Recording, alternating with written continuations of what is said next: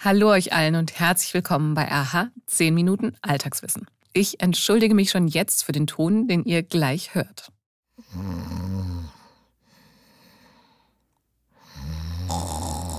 Je nachdem, neben wem ihr schlaft, kennt ihr dieses Geräusch gut. Oder eben der oder diejenige, die neben euch schläft, kennt es. Egal wie rum, es ist ein Geräusch, das, glaube ich, jeden nervt. Manchmal hilft es, den oder diejenige neben sich einfach anzustupsen, damit er oder sie sich anders hinlegt. Warum das hilft, das hören wir gleich. Wir hören aber auch, was nicht hilft und ab wann Schnarchen gefährlich werden kann. In unserer Rubrik finde ich heute heraus, ob es stimmt, dass Muskeln mehr wiegen als Fett. Mein Name ist Antonia Beckermann und ich freue mich sehr, dass ihr da seid. Aha. 10 Minuten Alltagswissen. Ein Podcast von Welt.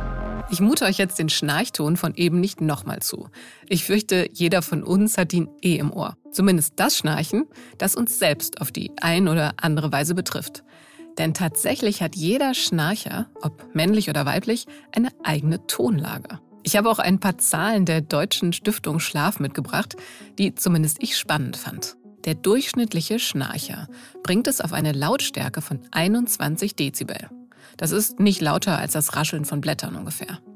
Sehr laute Schnarcher, die schaffen allerdings 70 bis 90 Dezibel.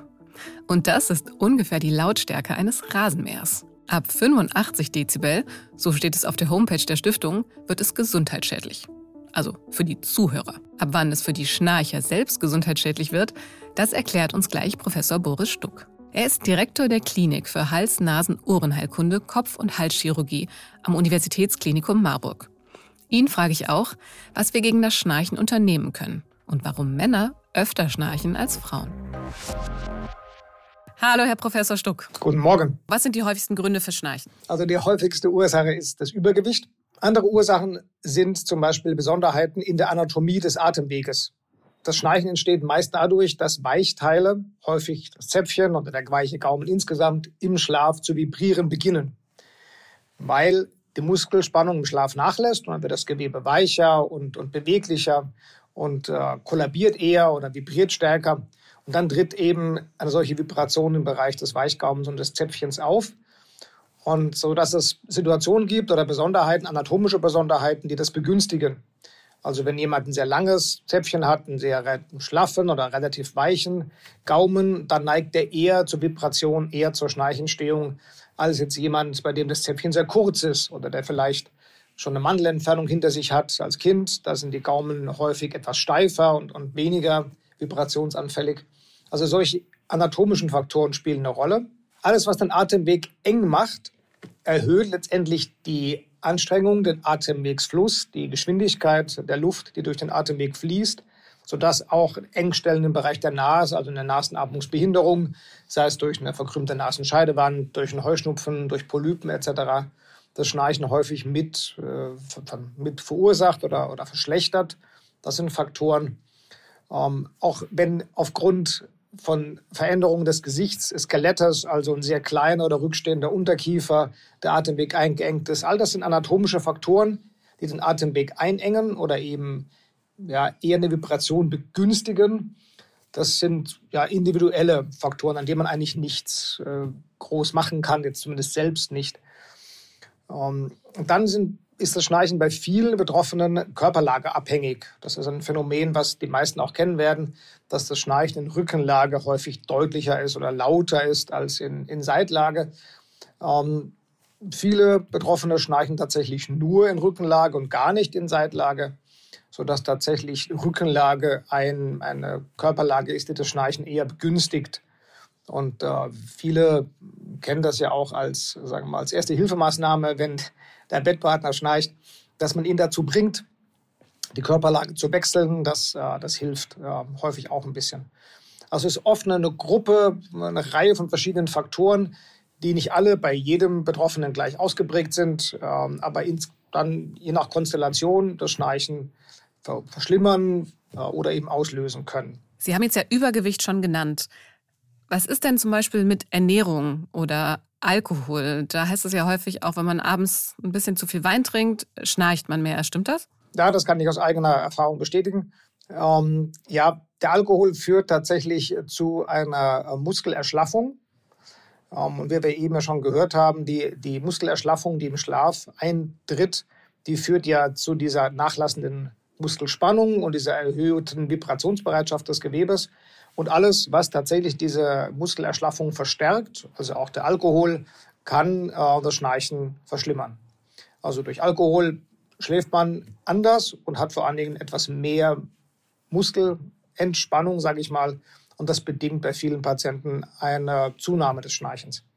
Ernährung kann dann problematisch werden über den Weg des Übergewichts. Also wer sich dahingehend ungünstig ernährt, dass er Übergewicht entwickelt, ähm, der lagert Fett ein im Gewebe, im Weichgewebe, nicht nur am Bauch oder an der Hüfte, sondern eben auch im Bereich der Weichteile des Rachens. Ähm, das sieht man manchmal, dass Betroffene einen relativ großen Halsumfang haben oder so kräftige Hälse, bei Männern häufiger. Ähm, das sind Faktoren, die über, über diesen Weg kann tatsächlich die Ernährung, das Schnarchen verschlechtern.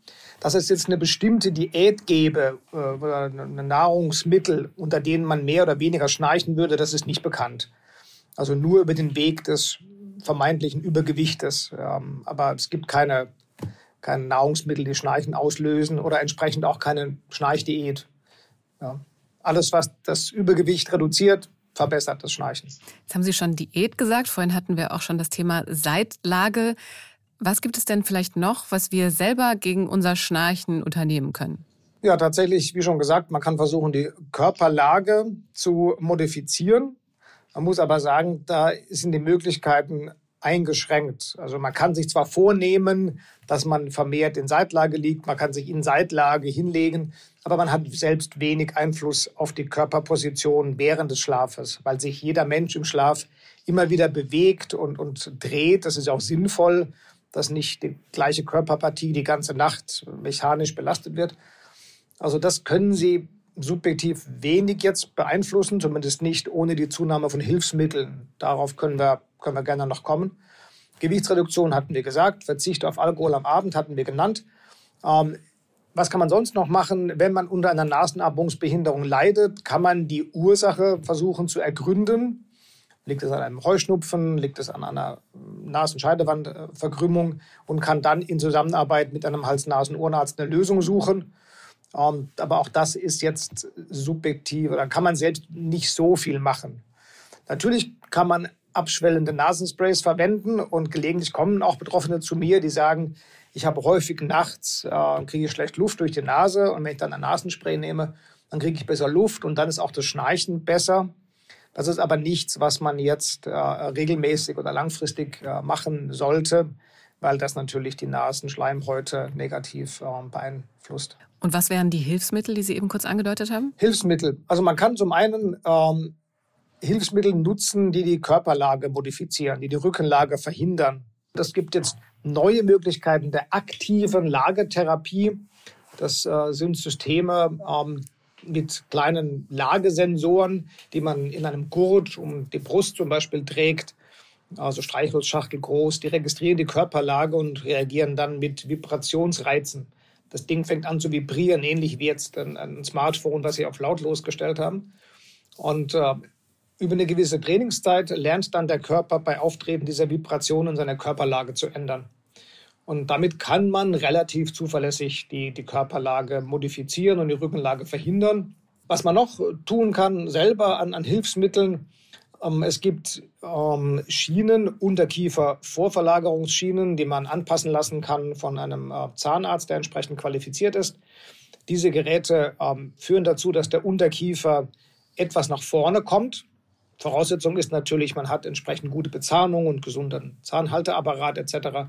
Aber damit kann man den Atemweg erweitern und die Weichteile etwas vordehnen, etwas straffen, wenn man den Unterkiefer nach vorne nimmt.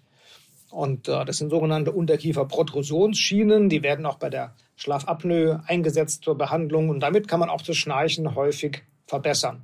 Was immer wieder mal auch angeboten wird im Netz oder auch in den Apotheken zum Beispiel, sind verschiedene Sprays, Anti-Schnarch-Spray oder Mittel, um den Rachen zu befeuchten.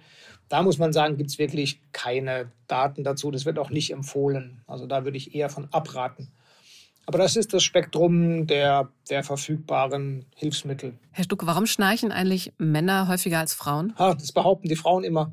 Also die, die Frauen sagen immer, die Männer würden mehr schnarchen und die Männer sagen immer, das sind die Hormone. Äh, beides ist nicht gut untersucht, beide Behauptungen. Ähm, tatsächlich wird Schnarchen von Männern häufiger angegeben. Man muss aber sagen, dass große, wirklich verlässliche epidemiologische Studien dazu fehlen. Sie haben am Anfang bewusst vom harmlosen Schnarchen gesprochen. Ab wann ist denn Schnarchen eben nicht mehr harmlos? Also kann Schnarchen auch gefährlich sein? Gängigem Stand des Wissens ist das Schnarchen, das isolierte Schnarchen, ein harmloses Phänomen. Auch wenn es immer mal wieder Betroffene doch deutlich in ihrer Lebensqualität einschränkt. Ähm, das ist anders, wenn das Schnarchen nicht als isoliertes akustisches Phänomen, wie ich sagen möchte, auftritt, sondern wenn es ein Symptom einer darüber hinausgehenden Atmungsstörung im Schlaf ist. Insbesondere jetzt der obstruktiven Schlafapnoe, weil diese Patienten schnarchen auch sehr stark. Das klingt ein bisschen anders. Wenn man da sich lange reingehört hat, kann man den Unterschied vermutlich so ein bisschen hören. Ähm, aber auch das ist Schnarchen, allerdings als Zeichen einer tiefer gehenden Atmungsstörung. Dieses Phänomen, die obstruktive Schlafapnoe, die hat tatsächlich, äh, ähm, die ist tatsächlich gesundheitsgefährdend dahingehend, dass sie einen Risikofaktor bedeutet für Herz-Kreislauf-Erkrankungen. Würden wir das hören? Also es ist schwieriger, als man so gemeinhin annehmen möchte. Was man aber schon sagen kann, ist, wenn zu diesem Schnarchen Atempausen dazukommen, also ein Schnarchen, was nicht regelmäßig ist, sondern sich in der Intensität langsam aufbaut, dann von einer Atempause gefolgt wird. Und das kann man auch als Bettpartner gut erkennen, indem nämlich der, der Betroffene weiter versucht zu atmen, aber keinen Atemfluss hinbekommt. Das ist so ein richtiges Kämpfen um, um die Atmung. Und dann setzt nach einer kurzen Schreck- oder Wegreaktion die Atmung wieder ein mit einem lauten äh, Schnarchen, einem Öffnungsschnarchen, wenn man so möchte. Wenn man sowas hört, äh, sollte man tatsächlich ähm, das Ganze abklären lassen, weil das ist schon verdächtig jetzt für eine für Schnarchen im Rahmen einer Schlafapnoe. Herr Stuck, kann man sich operieren lassen, wenn man schnarcht? Kommt drauf an. Also tatsächlich gibt es Situationen, ähm, bei denen operative Eingriffe möglich und auch empfehlenswert sind. Also zum einen haben wir schon gesagt, dass eine, eine Nasenatmungsbehinderung dass die das Schnarchen häufig mit verursacht oder verschlimmert. Wenn man also die Nasenatmungsbehinderung verbessert, das kann man zum Beispiel bei einer Allergie durch medikamentöse Behandlungen machen oder auch jetzt, wenn man eine verbogene Nasenscheidewand hat oder Polypen in der Nase hat, kann man das auch operativ korrigieren lassen. Diese Patienten geben regelhaft an, dass sie nach dieser Verbesserung der Nasenatmung weniger schnarchen. Dann gibt es Patienten, wir haben schon gesagt, die am Weichgaumen eine Auffälligkeit haben, die also großes Zäpfchen haben, einen sehr schlaffen Weichgaumen. Da gibt es äh, minimalinvasive Eingriffe, die man auch in lokaler Betäubung durchführen kann, die zu einer Straffung des Gaumensegels, des Weichgaumens führen. Gibt es zum Beispiel die Radiofrequenzchirurgie ähm, oder muss man auch erwähnen, Implantate am Weichgaumen. Das sind Verfahren, die durchaus mit klinischen Studien abgesichert sind und die auch nach den Leitlinien der Fachgesellschaft ähm, empfohlen werden. Aber das muss man im Einzelfall prüfen, ob das für den Betroffenen in Frage kommt. Und generell muss man sagen, egal ob Sie jetzt so eine, ein technisches Hilfsmittel nehmen oder sich operieren lassen, ähm, das Ziel ist, das Schnarchen zu verbessern also die Intensität zu reduzieren oder ähnliches. Ähm, jetzt das Schnarchen vollkommen zu beseitigen, ist eher unrealistisch. Professor Stuck, vielen Dank. Sehr gern. Stimmt das wirklich? Mythos oder Wahrheit? Wenn wir uns auf die Waage stellen und geschockt sehen, wie der Zeiger deutlich weiter nach oben geht als noch vor wenigen Wochen. Und das, obwohl wir doch so viel Sport gemacht haben. Dann beruhigen wir uns vielleicht mit diesem Satz. Muskeln wiegen halt mehr als Fett. Aber stimmt das wirklich? Streng genommen nein. Ein Kilo wiegt ein Kilo. Das ist ganz egal, ob es sich um Federn, Blei, Muskeln oder eben Fett handelt. Was aber stimmt ist, dass Muskeln eine höhere Volumendichte haben als Fett. Ein Liter Fett wiegt in etwa 0,92 Kilogramm. Ein Liter Muskelmasse wiegt 1,06 Kilogramm. Mehr Muskelmasse bedeutet also mehr Gewicht. Deswegen kann es sein, dass ein durchtrainierter Mensch mit wenig Körperfettanteil genauso viel wiegt wie eine übergewichtige Person. Gemeinerweise ist es so, dass wir die Anzahl von Muskel- und Fettzellen in unserem Körper nicht ändern können. ganz egal, wie viel Sport wir machen. Eine Fettzelle bleibt eine Fettzelle und eine Muskelzelle eine Muskelzelle. Das ist einfach Veranlagungssache. Wir können allerdings entscheiden, wie diese Zellen aussehen. Eine Fettzelle kann jede Menge Fett speichern und dadurch aufgepumpt werden. Aber auch unsere Muskelzellen können wachsen. Zum Beispiel durch regelmäßigen Sport oder eiweißreiche Ernährung. Unsere 10 Minuten sind damit längst wieder vorbei. Aber die nächsten 10 Minuten Alltagswissen, die kommen bestimmt. Und ich hoffe, ihr seid dann auch wieder dabei. Wenn euch gefällt, was ihr hört, dann läutet die Glocke bei Spotify, abonniert uns auf einer der anderen Podcast-Plattformen und empfehlt uns natürlich auch sehr gerne weiter. Ich bin Antonia Beckermann und hoffe, wir hören uns hier bald wieder.